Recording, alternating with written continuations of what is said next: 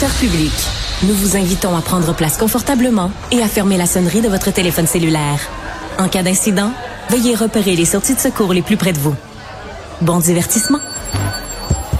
Un, deux, un, deux. OK, c'est bon, on peut y aller. Sophie Durocher. Elle met en scène les arts, la culture et la société pour vous offrir la meilleure représentation radio.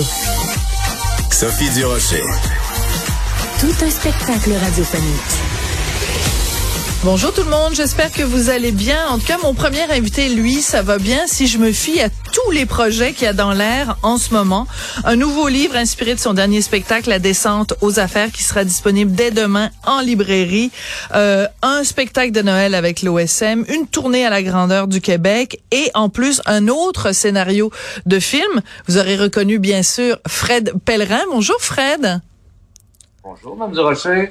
Comment ça va, Fred Pellerin? J'ai l'impression que vu que vous avez plein de projets à droite et à gauche, vous êtes un homme heureux. Puis si je regarde le, visage que vous avez, vous avez l'air d'un homme serein malgré le temps qui passe.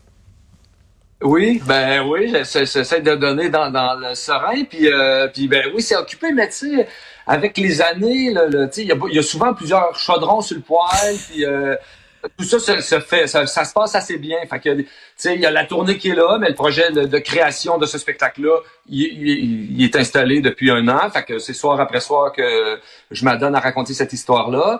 Puis sinon, ben le livre qu'on sort cette semaine, il est écrit depuis quelques mois déjà. Là, ce qui m'occupe le plus ces, ces jours-ci, c'est euh, le travail avec euh, l'équipe de l'OSM, avec Maestro Nagano, avec euh, toute l'équipe qui va capter le spectacle de Noël qu'on va faire, le conte symphonique qu'on va faire cette année, sixième édition. Puis, puis l'écriture du d'un nouveau scénario de film euh, qu'on risque de déposer au financement en janvier. Fait que c'est ça qui est sur ma table de travail. Mais sinon, euh, oui, ça fait plusieurs affaires qui y vont en même temps. Alors, je veux qu'on revienne sur le livre parce que donc il sort demain. Moi, je l'ai eu en primeur et je suis super contente. Et euh, c'est donc le texte de votre spectacle La descente aux affaires. On y retrouve évidemment tout ce qu'on aime chez Fred Pellerin, euh, des histoires du personnage, des personnages du village de Saint-Élie de Caxton. Euh, évidemment, tout plein de jeux de mots où vous prenez des mots puis vous les tordez, vous leur donnez un autre sens. On retrouve tout ça, mais je trouve que dans ce texte-là, Fred, il y a comme une réflexion euh, philosophique. Moi, ça m'a vraiment bouleversé parce que vous parlez de notre rapport avec le temps qui passe, qu'on n'arrive pas à rattraper, de notre rapport avec la mort. Et vous avez plein de citations de grands, euh, de grands esprits comme Albert Einstein. Est-ce que ça vous fait peur, la mort? Est-ce que vous avez peur de vieillir, Fred? C'est pour ça que vous avez fait ce spectacle-là?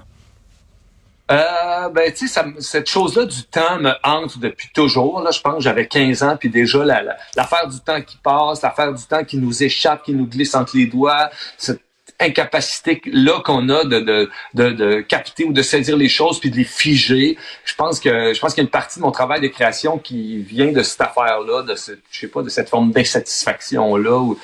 De ce sentiment-là. Fait que euh, oui, après c'est oui, ça vient avec le rapport à la fini, à la fin, à la finitude, à la mort. Je pense pas d'avoir peur de la mort. Je pense que je cherche à travers ces contes-là, mais depuis plusieurs contes aussi, à trouver une façon de la transcender, de la sublimer, d'en faire quelque mm. chose qui soit plus lumineux que ce à quoi on nous a habitués. Puis, euh, puis tu sais, dans cette ce rapport-là, cette, cette, cette inquiétude-là ou cette, ce rapport-là qu'on peut avoir autant, ben oui, il, peut avoir la peur, il peut avoir, euh, il peut avoir ce sentiment-là de faim, mais qui peut être là pour pour nous pour nous figer, mais sinon aussi pour nous donner de l'élan, pour mm. nous donner envie de, de, prendre des fioles qui passent puis de les remplir puis d'en faire quelque chose de ce temps-là. Ouais, parce que euh, le, le, livre commence avec une citation supposément d'Albert Einstein qui dit le pire c'est pas la mort, le pire c'est tout ce qu'on laisse mourir en dedans de nous tandis qu'on est encore vivant. Et je vous avoue que quand j'ai lu ça, les larmes me sont venues aux yeux parce que je me suis dit c'est tellement beau puis c'est tellement vrai et euh, je regarde autour de moi des gens qui vont beaucoup trop vite, qui prennent pas le temps. Euh, et c'est un petit peu comme dans la chanson de Jean-Pierre Ferland, j'ai pas envie de mourir avant d'être mort. Il y a plein de gens qui sont pas capables de vivre leur vie pleinement. Ça, ça, ça ben, c'est un peu angoissant finalement de réfléchir à ça. Ben oui, mais en même temps, ça peut être ça peut être une angoisse qui nous fiche, comme ça peut être quelque chose qui nous propulse éventuellement. Oui. C'est ça que je personnellement dans ma vie. Là, après, ça doit se refléter évidemment dans, dans, dans ce que je raconte parce que j'essaye d'y mettre mes réflexions, puis j'essaye d'y mettre quelque chose de plus que, que, que des contes et des blagues et des images drôles. Ou, fait que j'essaye T'sais, moi, je suis dans une réflexion, puis dans un travail permanent sur ces affaires-là. Puis dans ce rapport au temps, ben oui, il y a le fait de ralentir, mais il y a aussi le, la question de savoir de quoi on le remplit, ce temps-là. Ouais. Parce, que, parce que nous, on dit le temps passe, le temps passe, mais le temps, lui, il dit les humains passent. Hein, les humains passent. Fait que fait que moi, j'ai envie de, de, de bien l'utiliser puis d'en profiter parce que, tu sais, ça, c'est, c'est, on le dit tellement, ça devient un cliché ça devient une affaire de, de théorie, tu sais, mais après, quand on l'a côtoyé ou quand on est passé proche quelquefois, ben, mm. on, on ça marche ensemble, ça se tient par la main ces deux choses-là de, de maintenant et de jamais. Ouais. En tout cas, moi, ça m'a vraiment, euh, ça m'a vraiment plu, ça m'a beaucoup touché euh, toute cette réflexion-là. Je veux qu'on prenne euh, un petit peu de temps pour parler au moins d'un de vos projets. Donc, vous nous avez parlé bien sûr de ce spectacle de Noël avec l'OSM. Parlez-moi un peu de ce scénario de film sur lequel vous travaillez. Ça parle de quoi et quand est-ce qu'on va pouvoir voir le résultat? Ben, euh, tu sais, les films, c'est des histoires, euh, c'est des, des projets de longue haleine, là. Fait que moi, quand j'essaie de faire un conte, euh, je prends une histoire, puis je prends un micro, puis je raconte, puis c'est fait.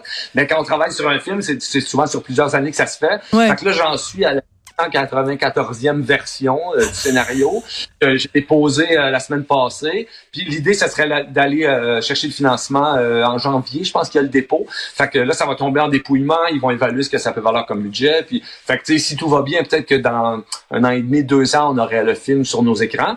Puis cette fois-ci, c'est encore une adaptation d'un de mes contes à la demande du producteur, D'Antonello Cozzolino, qui m'a dit ça serait le fun d'avoir de peigne et de misère. C'était une histoire qui parlait du barbier euh, c'est ça, du Barbier Méo. Le Barbier qui était joué dans l'arracheuse de temps dans le dernier film qu'on a fait. Puis tu sais, en tout cas, très inspirant sa façon de, de, de le faire et d'incarner. Fait que là, on, prendrait, euh, on mettrait Méo de l'avant euh, cette fois-ci dans le compte qu'on porterait au cinéma. Bon, on a très hâte à 2024 pour savoir si vous allez avoir le financement. Merci de mettre un petit peu de, de beauté et de poésie, de réflexion, de nostalgie euh, dans nos vies. Fred, c'est toujours un plaisir euh, de vous parler. Puis gardez ce beau sourire-là, ça fait du bien ces temps-ci. Il y en a pas beaucoup de gens qui sourient, alors ça fait plaisir de vous voir. Merci beaucoup, Fred Bellerin. Bonne journée.